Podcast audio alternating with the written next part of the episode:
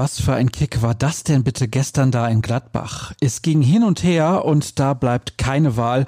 Ein ausführlicher Rückblick muss her, auch wenn es aus Dortmunder Sicht leider kein gutes Ende nahm. Willkommen zu BVB Kompakt, präsentiert von Zurbrüggen. Alles für ein gutes Zuhause. Mehr Infos bekommt ihr bei zurbrüggen.de. Ich bin Sascha Staats und begleite euch durch unser schwarz-gelbes Infoformat.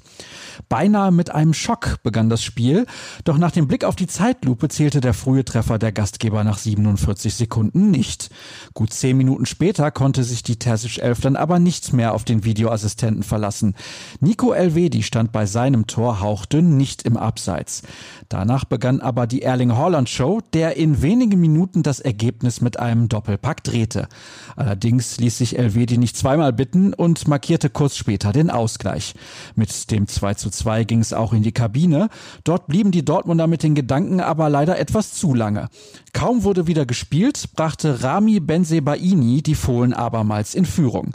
Gut eine Viertelstunde vor Schluss war das Ding dann entschieden, als Markus Thüram den 4 zu 2 Endstand besorgte. Und ja, tatsächlich, drei der vier Gladbacher Tore fielen nach einer Standardsituation. Kein Wunder, dass der Frust beim Kapitän danach deutlich rauszuhören war. Es sind immer die gleichen Fehler, die wir machen.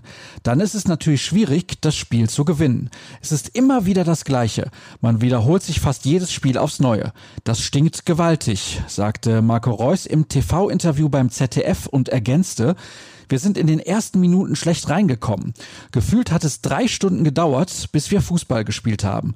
Wir kommen dann gut zurück, aber zur Halbzeit zu führen würde uns mal eine andere Sicherheit geben. Das haben wir nicht geschafft. Manuel Akanji sah das ähnlich. Drei Standardgegentore in einem Spiel, das ist nicht akzeptabel. Das müssen wir dringend verbessern. Unsere Reaktion war gut und wir haben dann auch weiter nach vorne gespielt. Auf die Frage nach dem drohenden Verpassen der Champions League sagte er, es war jetzt das erste Spiel der Rückrunde und es sind noch 16 Spiele zu spielen.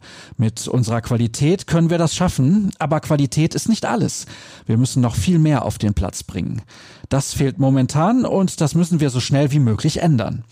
Derweil sprach Edin Terzic von zu vielen Rückschlägen, die man irgendwann nicht mehr hätte gut machen können, während Julian Brandt einfach nur enttäuscht war. Grund genug also für unsere Redaktion, das Ganze im Laufe des Tages nochmal intensiv unter die Lupe zu nehmen. Aber in unserer Berichterstattung beschäftigen wir uns nicht nur mit den Profis. Denn für die U23 der Borussen geht es heute gegen die Zweitvertretung des ersten FC Köln. Um 14 Uhr wird im Fritz-Kramer-Stadion in der Domstadt angestoßen. Die Rheinländer sind aktuell Siebter.